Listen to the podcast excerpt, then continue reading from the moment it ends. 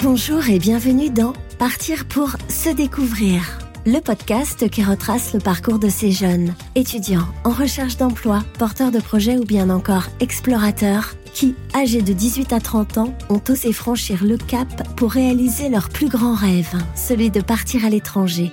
Du Canada, en passant par l'Espagne ou bien encore la Suède, partir pour se découvrir vous amène aux quatre coins du monde, à la découverte de ces jeunes qui ont décidé de prendre leur destin en main. Bah, là, je suis un peu perdue dans ce que j'ai envie de faire et je me suis dit, bah, c'est aussi l'opportunité peut-être partir à l'étranger. Le CES aujourd'hui, c'est une mobilité qu'on peut faire une fois dans sa vie en tant que jeune. C'est comme un service civique. Sauf que là, c'est obligatoirement dans un pays européen. Donc j'ai grandi personnellement et aussi professionnellement où j'ai vraiment pris confiance et aussi pris confiance en anglais parce que l'anglais c'était vraiment ma difficulté. Euh, tous les travaux qu'on rendait, pour moi c'était une révélation de mon expérience. Je me suis encore plus ouverte qu'avant et euh, ouverte aussi dans l'Europe parce que je connaissais que le nom Europe et les pays qu'il y avait dans l'Union européenne, mais je connaissais pas tous les avantages qu'on avait de l'Europe. Maintenant, je pense que je suis plus confiante et j'arrive à voir un peu mon futur Curieuse par nature, Lindsay Khalif est aussi une grande passionnée. Danse, musique, photographie. Elle a enchaîné les années d'études, ne sachant parfois vers où se diriger. Alors avant de se lancer dans la vie professionnelle, Lindsay a préféré continuer à explorer ce que la vie avait de mieux à lui proposer. Pourquoi j'ai voulu faire cette pause-là? Parce que j'ai tout le temps enchaîné depuis mes études, vraiment depuis le lycée. Je suis très polyvalente et je me suis dit, bah, Là, je suis un peu perdue dans ce que j'ai envie de faire et j'ai jamais vraiment fait de pause, j'ai vraiment enchaîné et je me suis dit bah c'est aussi l'opportunité peut-être partir à l'étranger. Du coup, comme j'avais pas forcément de grosses économies et euh, je suis tombée sur le corps européen de solidarité, si on raccourcit CES et euh, je me suis dit bah pourquoi pas la Lettonie et c'est un pays aussi, je me suis dit que jamais je partirais en vacances là-bas et c'est pour ça aussi qui m'a encore plus poussée à partir dans ce pays-là. Aujourd'hui, je regrette pas d'être partie euh, dans ce pays vraiment, je pense, beaucoup inconnu pour beaucoup de monde. La grande inconnue. Heureusement, pour l'aider à préparer son voyage, l'INSEE a pu compter sur l'équipe du CIDJ qui l'a accompagnée pour partir en CES. Il faut savoir que le service volontaire européen, le CES aujourd'hui, c'est une mobilité qu'on peut faire une fois dans sa vie en tant que jeune. Donc quand je dis en tant que jeune, ça va de 18 ans à 30 ans. La particularité du CES, c'est que pour moi, c'est comme un service civique. Sauf que là, c'est obligatoirement dans un pays européen. Le CS, en fait, c'est une forme de volontariat. Donc, on s'engage dans une organisation. Moi, j'étais plus dans l'événementiel, parce que j'ai voulu rester dans mon domaine de communication.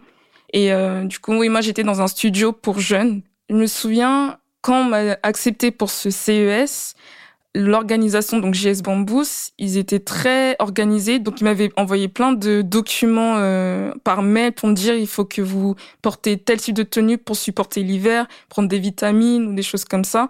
Donc, euh, j'étais très rassurée dans ce sens-là.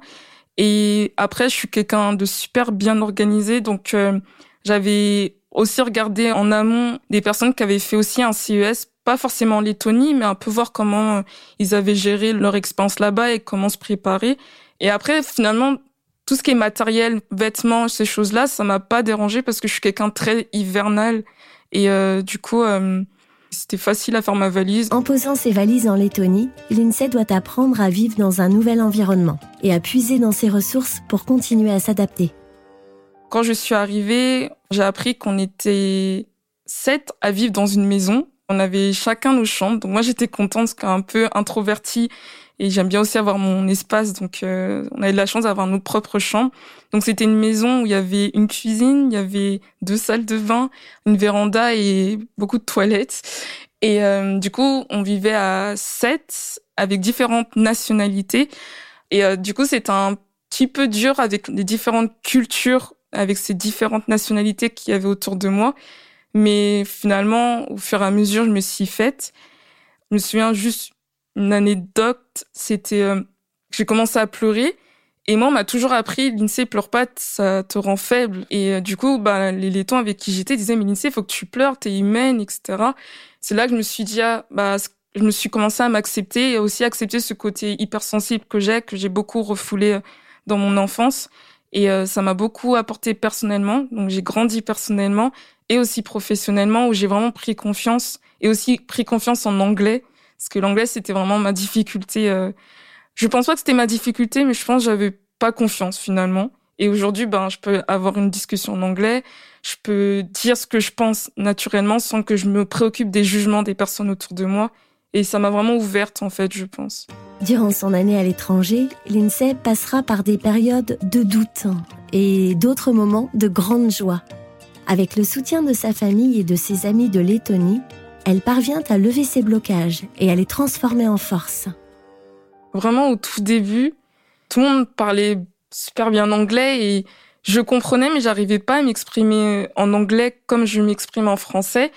Et euh, je me souviens, il y avait j'avais un ami suisse, il sortait plein de blagues en anglais et du coup, euh, moi je comprenais pas, je vois tout le monde rigole ou, euh, et euh, du coup, j'appelle ma mère au téléphone, je dis je comprends rien et tout ça, j'étais vraiment en larmes et ma mère pareil qui m'a encouragée, qui me fait mais Lindsay t'as fait tout ce chemin là, je pense pas que tu vas te t'arrêter à quelqu'un qui a fait une blague en anglais que t'as pas compris.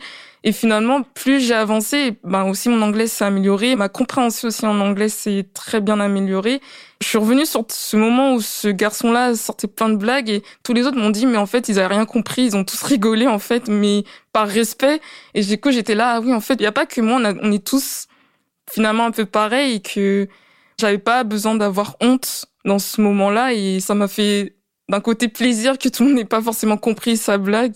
Moi, c'était vraiment l'anglais, ma difficulté. J'avais pas des grosses difficultés, mais l'anglais, c'était, je vois qu'il y a vraiment une énorme évolution. Avec le recul, Lindsay réalise à quel point cette aventure lui a permis d'oser, de s'affirmer et de prendre conscience de tout son potentiel.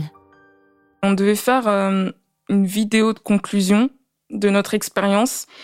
Et euh, du coup, avec mon ami belge qui s'appelle Shems, on s'est donné les moyens pour rendre une vidéo qui soit notre style.